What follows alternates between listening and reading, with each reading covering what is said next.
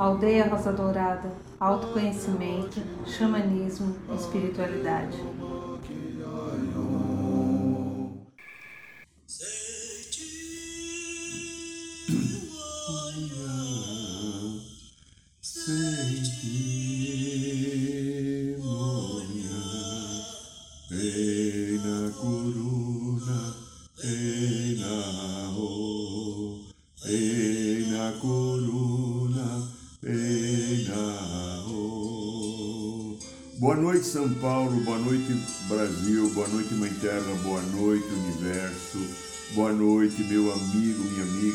Que mais uma vez aceitou estar aqui no nosso programa da aldeia. Eu agradeço e abençoo a sua presença, o seu carinho.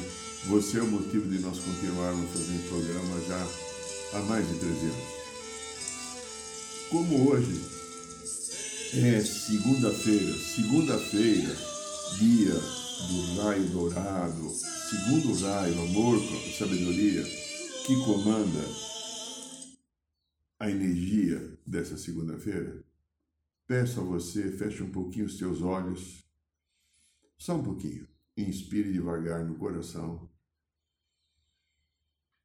E vá através do coração sentindo a presença do teu ser divino, teu eu superior, teu Cristo saindo dessa mente que provavelmente ficou agitada devido ao que está acontecendo no país. Volte para o seu sagrado divino. Esqueça tudo e se lembre apenas de você, do ser que você é, quem você é. E através do coração nós vamos nos contatar com a energia dourada do segundo raio, amor, sabedoria, pedindo ao querido mestre Confúcio, dirigente desse raio, e os arcanjos Jofiel e Constância que possam agora estender ou derramar um pilar do raio dourado, amor, sabedoria sobre todos aqueles que estão no programa da Aldeia ao vivo ou nas suas transmissões de, em outros momentos. Inspire e integre dentro do seu ser, do seu coração, a energia do raio dourado para que ele traga a todos nós o amor, sabedoria que todos nós precisamos. Aqui quem fala é Irineu de Liberale. Estou aqui de novo, mais um programa da aldeia, trazendo um tema hoje forte, polêmico e necessário. Esquerda versus direita. O que isso tem feito com o Brasil? Todos nós vivemos agora uma forte emoção ligada às eleições do, do último domingo, domingo da semana passada.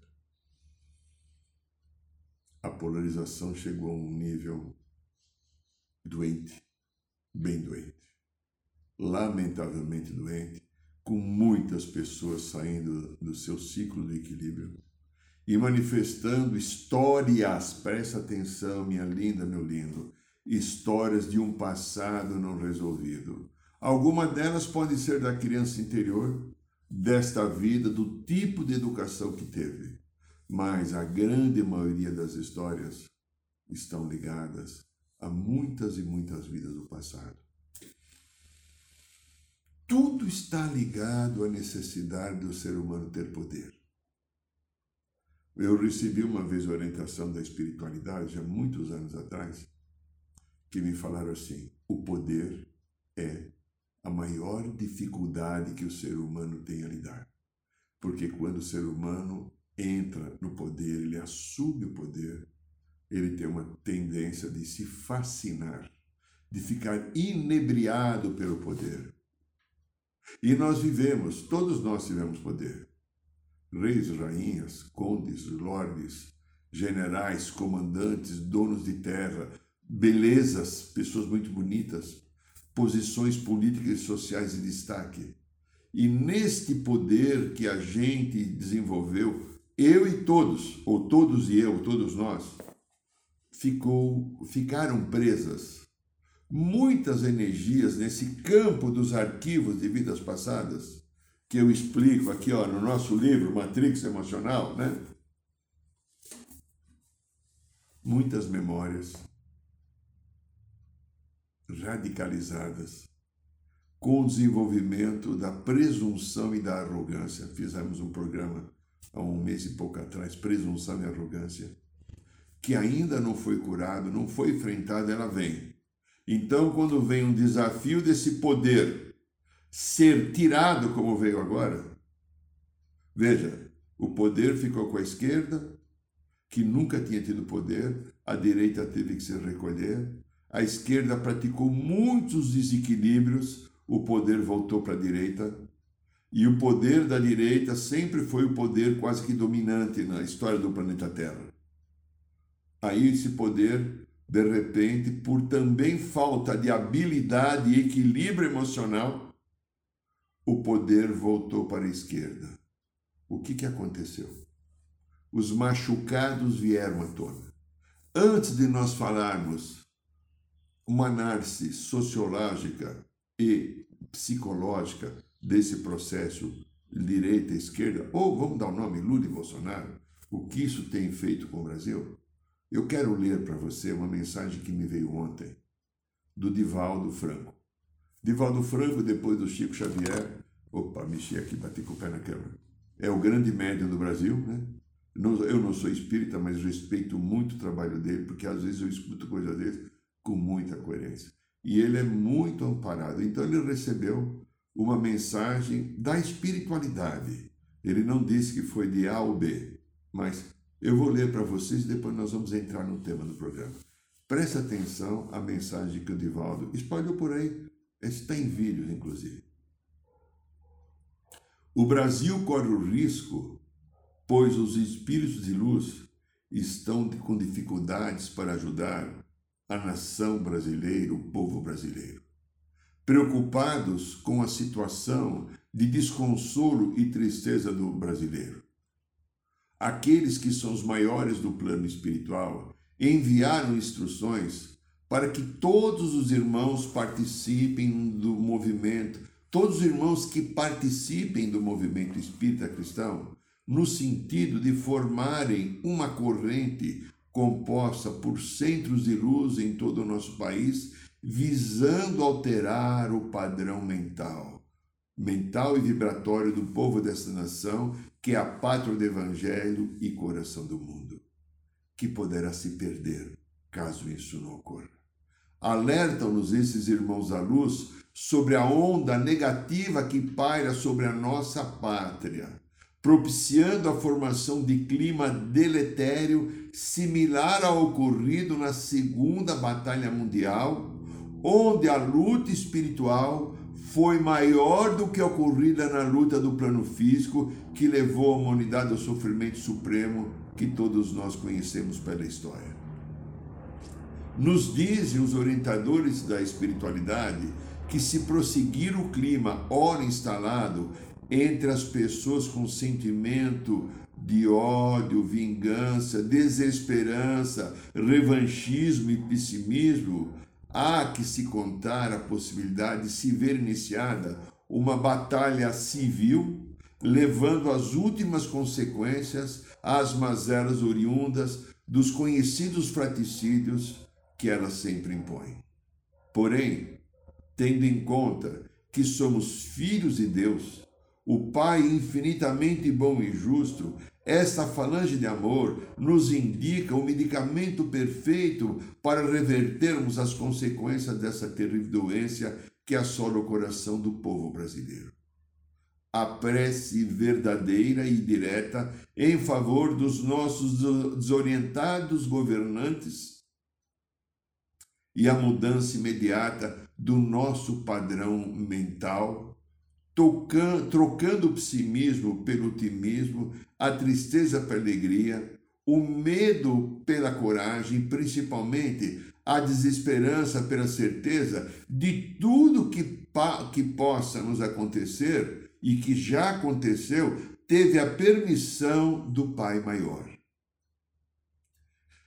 Devido à grande concentração de energias negativas emanadas pelas pessoas insatisfeitas com a política e os seus pensamentos, o Brasil precisa parar para orar. Divaldo Pereira Franco, Divaldo Franco. Agora o Irineu fala mais uma coisa. Eu acompanho muito as histórias que o povo das estrelas, o comando Astacheran, e seres de várias dimensões do universo a guerra galáctica que aconteceu em cima do planeta Terra, ou no nosso sistema solar, para expulsar do planeta Terra as energias que estavam aqui de quarta dimensão, dos extraterrestres que não são da luz do amor. Foi uma batalha feroz que aconteceu. Demoraram anos de estruturação, de planejamento, e eles foram embora agora, alguns meses. Foram praticamente totalmente expulsos. Porém, preste atenção, minha linda, meu lindo. Você que é um ser que busca o teu caminho evolutivo, que busca o seu crescimento, a nossa vibração negativa poderá atrair de novo a presença deles, porque o nosso livre-arbítrio, se tiver direcionado para o confronto, o desequilíbrio, a agressividade, a não aceitação da vontade divina e até da vontade humana, porque 60 milhões de pessoas votaram no candidato que venceu e 58 votaram naquele que perdeu.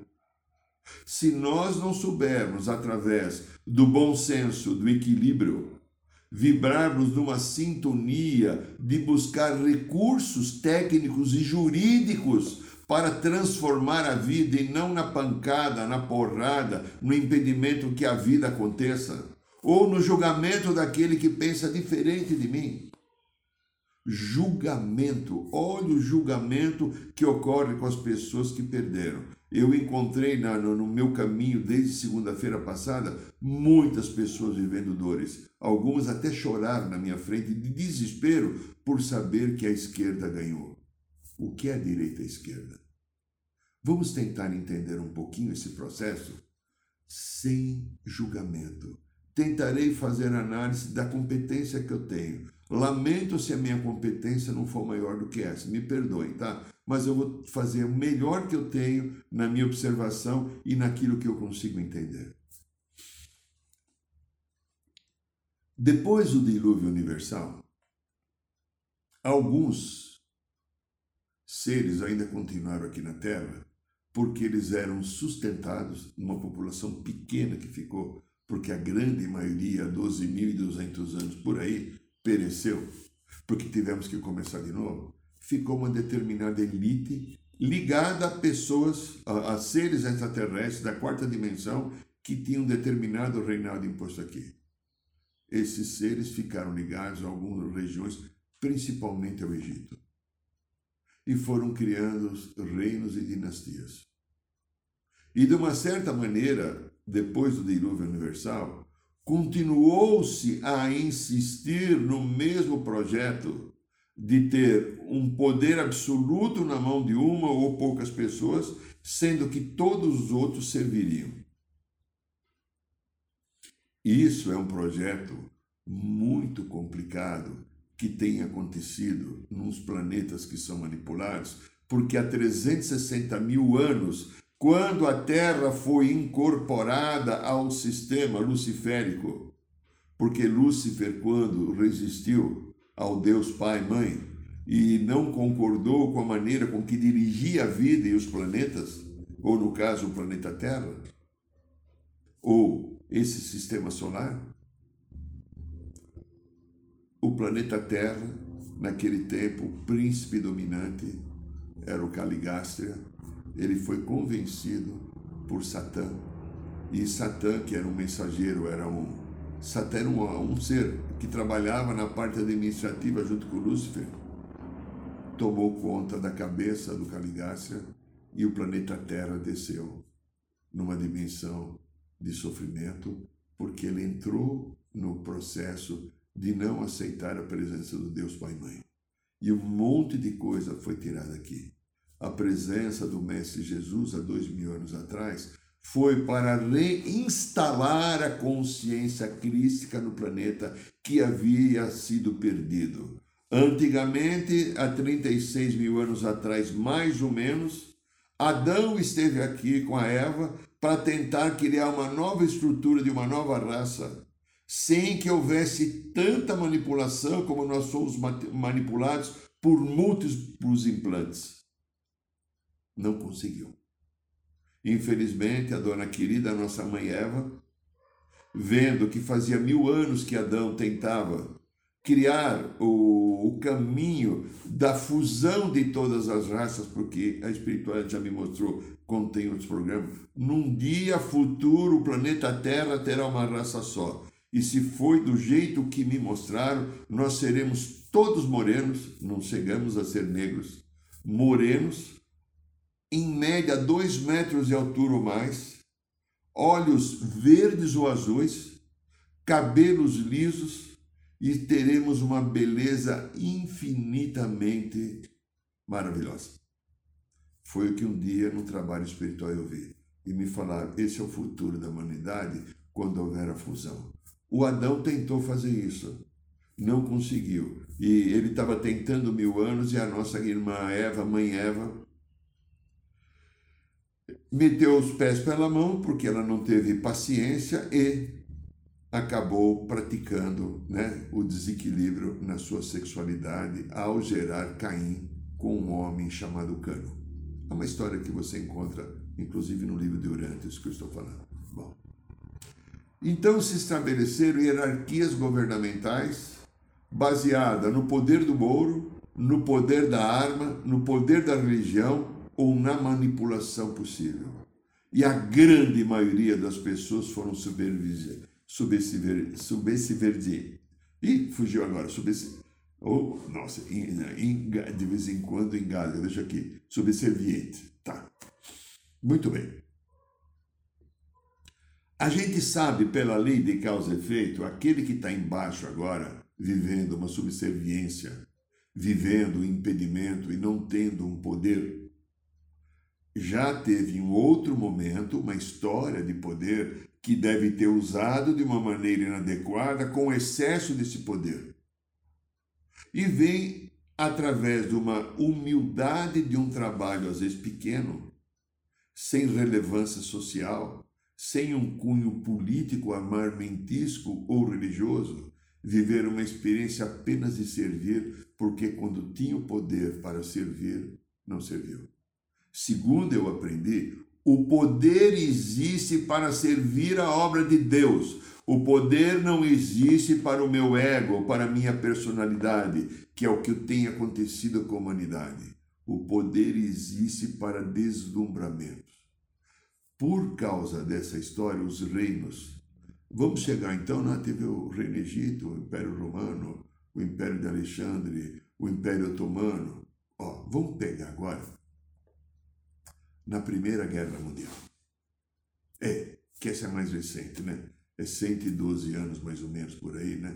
Menos, né? A Primeira Guerra Mundial foi em 14, né? Nós estamos em 22, então são 108 anos atrás. Aquilo foi um marco.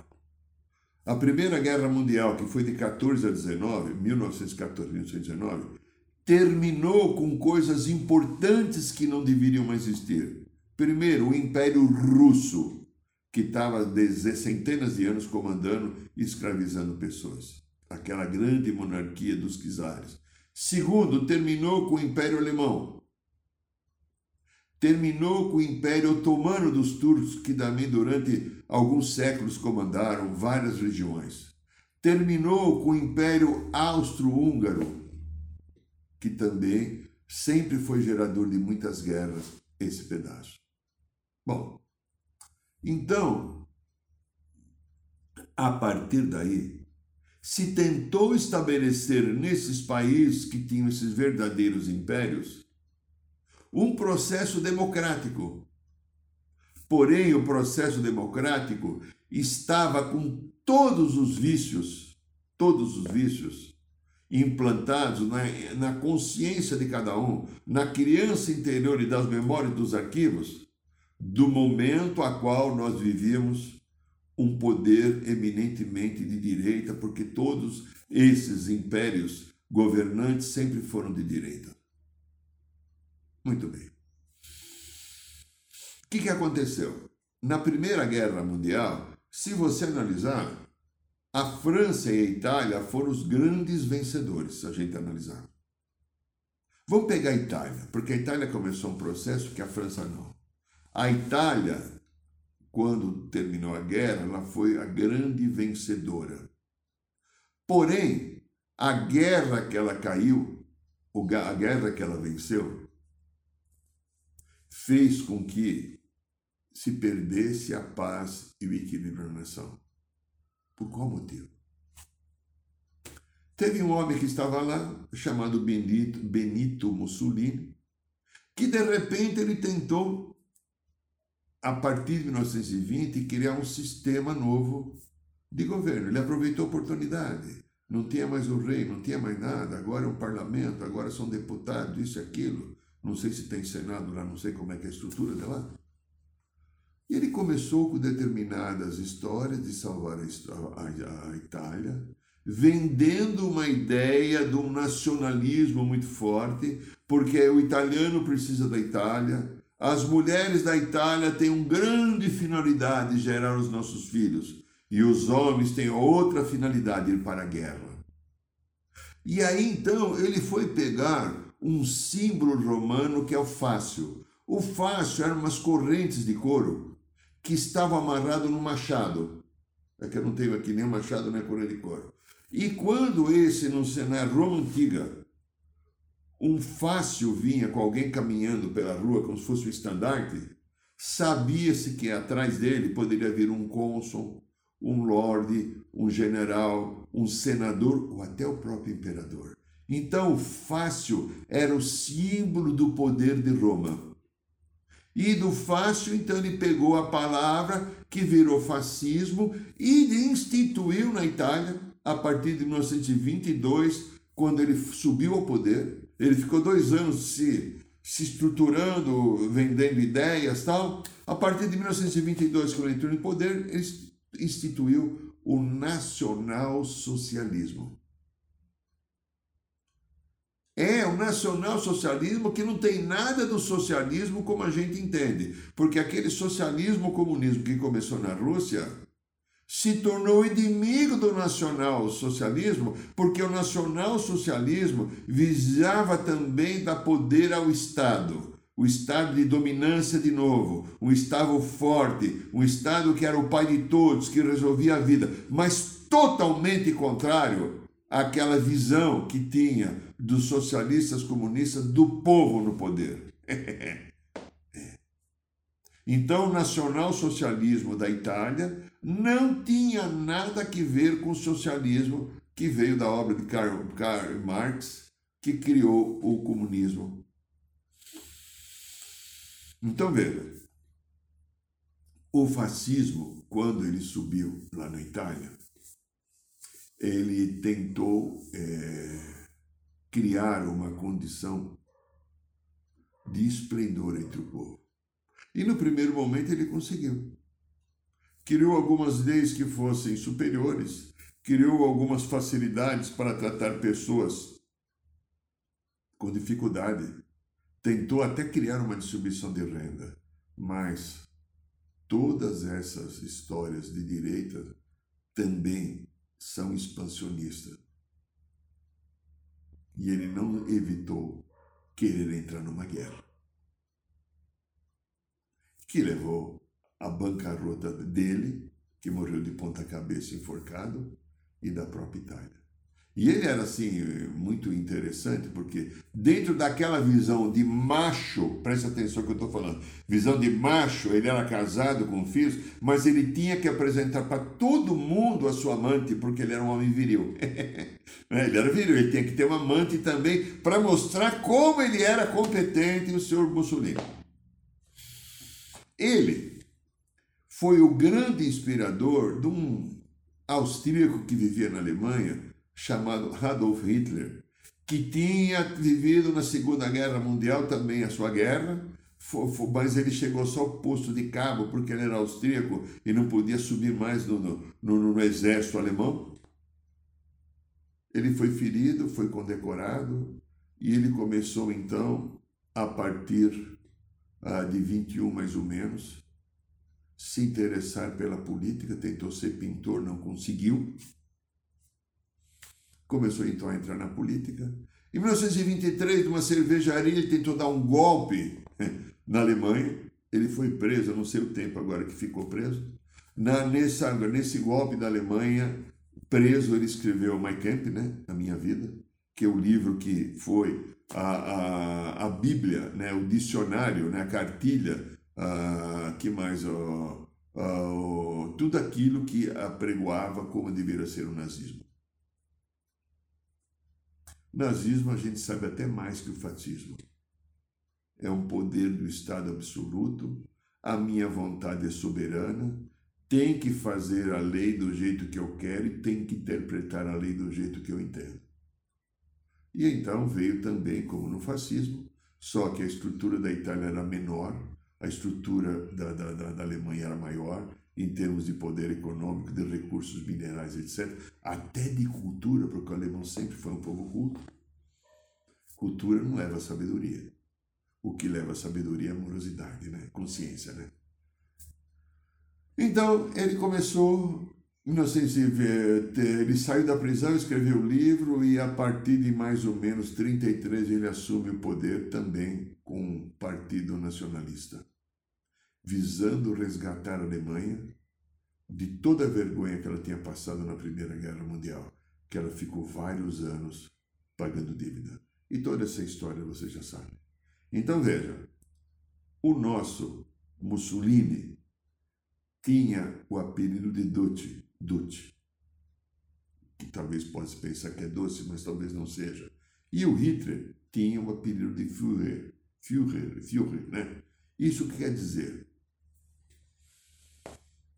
o condutor. Tanto Mussolini, que eu não sei se é da, na saudação, eu não lembro como é que era. Não, do, do Hitler eu sei que era assim, né? O Mussolini talvez fosse assim, eu não, eu não lembro, tá? Para mim não tem nenhuma importância, né? Tanto os dois criaram um sistema porque havia brecha na consciência do povo italiano-alemão devido, todas as histórias de sentimento de supremacia. O povo alemão, o povo italiano, herança do Império Romano, de grande poder e esplendor que dominou o mundo 30 a 300 anos.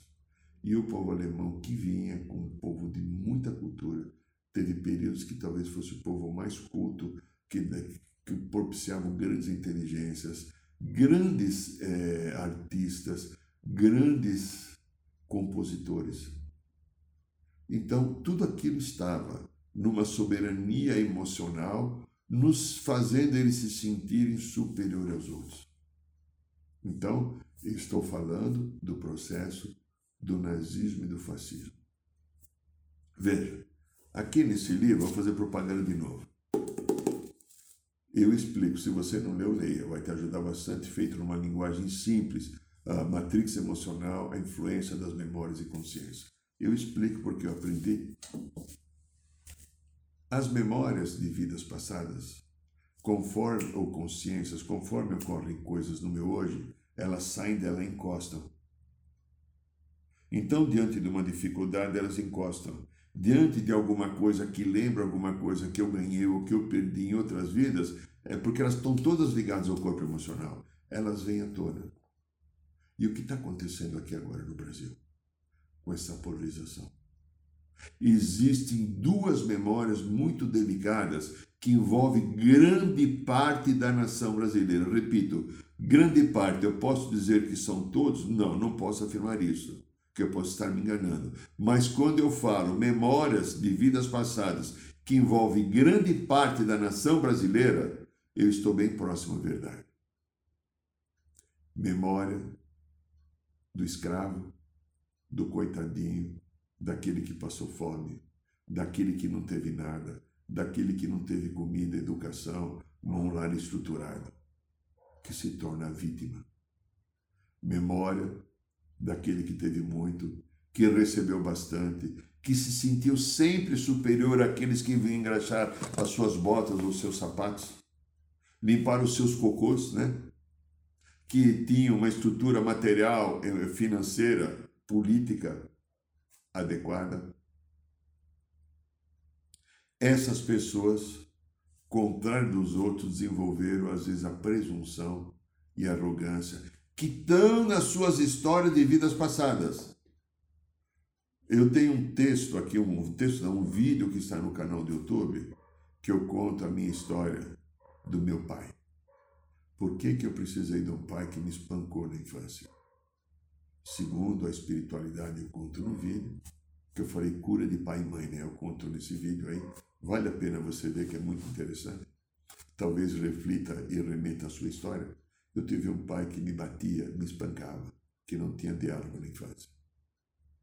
E depois, um dia, já mais de 30 anos, a espiritualidade me mostrou quem era esse meu pai em vidas passadas. Um grande amigo um grande parceiro de muitas e muitas histórias.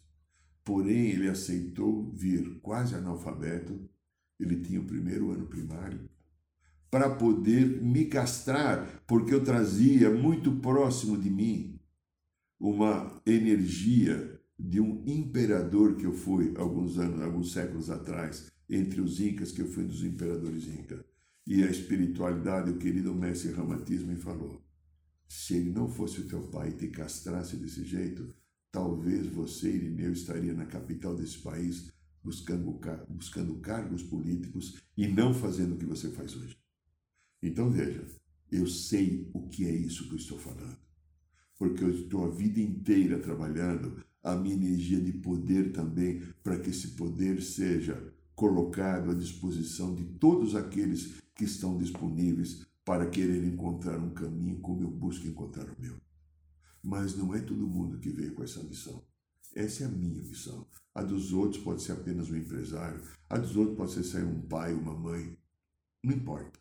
Né? Então, existe esse processo. Então, a gente, veja, a história do Brasil. Vamos pegar o Brasil agora. Durante muito tempo, as elites dominantes comandaram, trouxemos o negro para cá que virou escravo. Os índios foram rejeitados porque eram considerados vagabundos que não trabalhavam, não, não trabalharam, não obedeceram como eu queria que eles trabalhassem para mim, porque eu, branco, tentei escravizar o índio. Não consegui escravizar o índio porque eles são indolentes, né? Não obedeciam porque eles eram seres de uma espiritualidade superior. Como é que eles podiam submeter, né? É duro isso, né?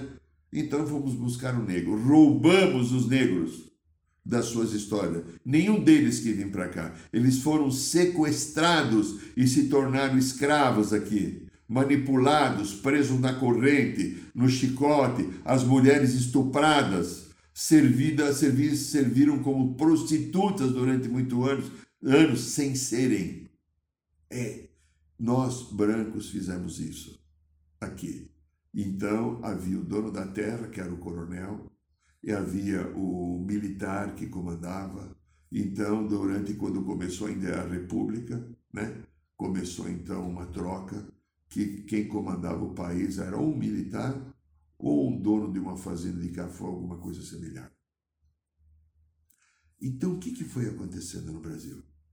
Aquela classe de trabalhadores que tinham poucas histórias de poder, que tinha pouco dinheiro, que tinha uma pouca alimentação, pouco estudo, ela foi ajuntando uma egrégora de sofrimento. Até que o universo manda alguém para cá. É, mandou um tal de Luiz Inácio Lula da Silva. Eu não estou dizendo que eu voto nele, que eu concordo com muita coisa que ele faz, não. Eu estou contando um fato histórico necessário. Agora, se ele não cumpriu a missão dele, não é problema meu.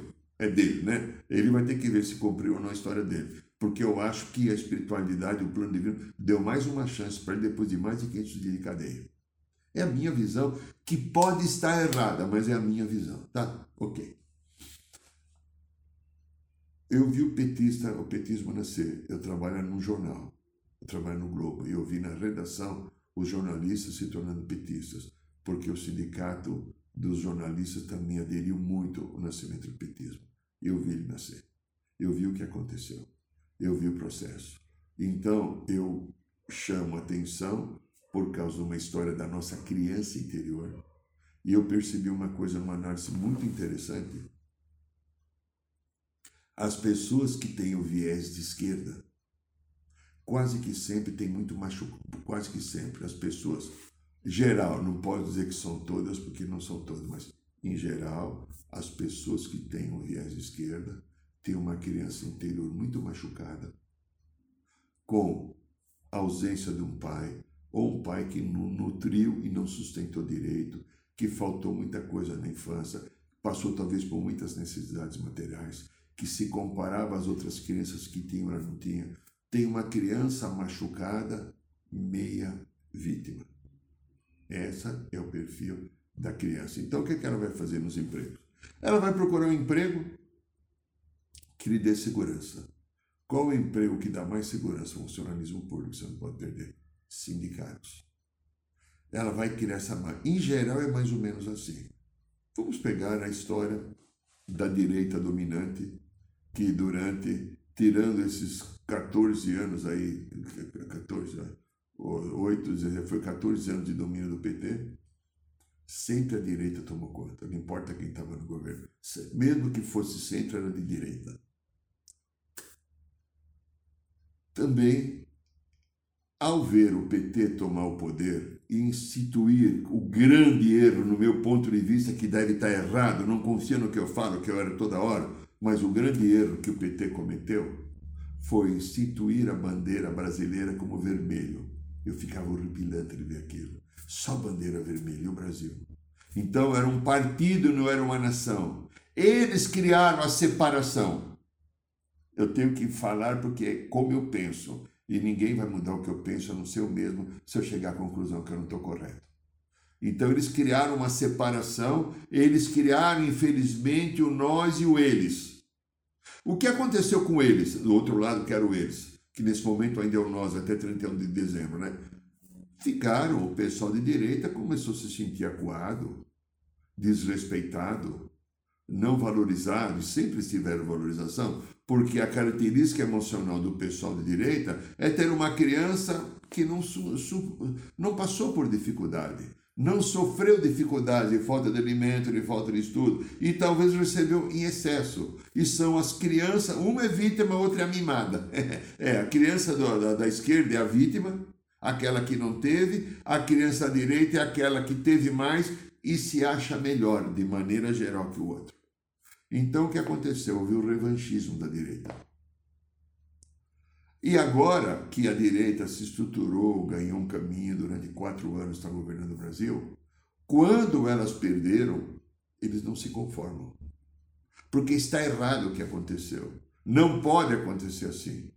Porque aquele pensamento dominante da direita, que está agora em cada um que está sofrendo, caso você seja da direita, está desesperado, saiba, eu juro, me procure que eu te provo. Eu não te cobro nada para te mostrar o que eu estou falando. Eu estou assumindo aqui agora, perante esse vídeo. Há uma memória, uma consciência de uma vida passada inconformada que te tiraram o teu poder. Pode ter certeza que eu estou falando. E aí, então, você age em desespero? Não pode ser, não aceito, porque quantas vezes a gente buscou poder através das armas em outras vidas? Quantas vezes a gente matava e dava tiro? Toda essa parte está aí agora. Então, a esquerda e a direita têm feito com o Brasil uma grande parafernália. Algum tempo atrás, quando, algumas eleições atrás, um dia me falaram, eu estava na aldeia Dourada, no bairro de numa roda de cor, alguém chegou e falou assim, é, a esquerda teve um papel importante no equilíbrio, agora vem a direita porque os dois lados precisam aprender um com o outro. Para que depois, num futuro próximo, a gente encontre um caminho do meio que não seja nem direita nem esquerda. Um caminho em que a gente compartilhe a vida e faça a vida viver para todos. O que eu finalizo esse programa dizendo: preste atenção, aceite o que está acontecendo. O país tem uma legislação e uma constituição se você não concorda, crie instrumentos legais, jurídicos, para transformar aquilo que não está bom. Mas não faça a bobagem de querer bater, brigar e se, insurgir com as instituições. Não vale a pena e você estará desenvolvendo carne. Este é o programa da aldeia. Meu querido, minha querida, tá. Se você quiser o livro Matrix Emocional, nós podemos enviá-lo para a sua casa entra aí, faz manda esse, por esse e-mail, manda o seu pedido, custa R$ 49,90, você recebe em média cinco dias. No carnaval vamos fazer o curso Resgatando o Xamã Interior Quatro dias de carnaval no site da aldeia também você encontra a informação. E toda segunda-feira nós temos a nossa roda de cura. Toda quinta-feira, às 8 horas da noite, no Bar Piranga. Eu agradeço a sua atenção, o seu carinho, a sua presença e peço a Deus que a sua semana seja de harmonia, de paz e de luz. Boa noite, São Paulo. Boa noite, Brasil. Boa noite, Mãe Terra. Boa noite, Universo.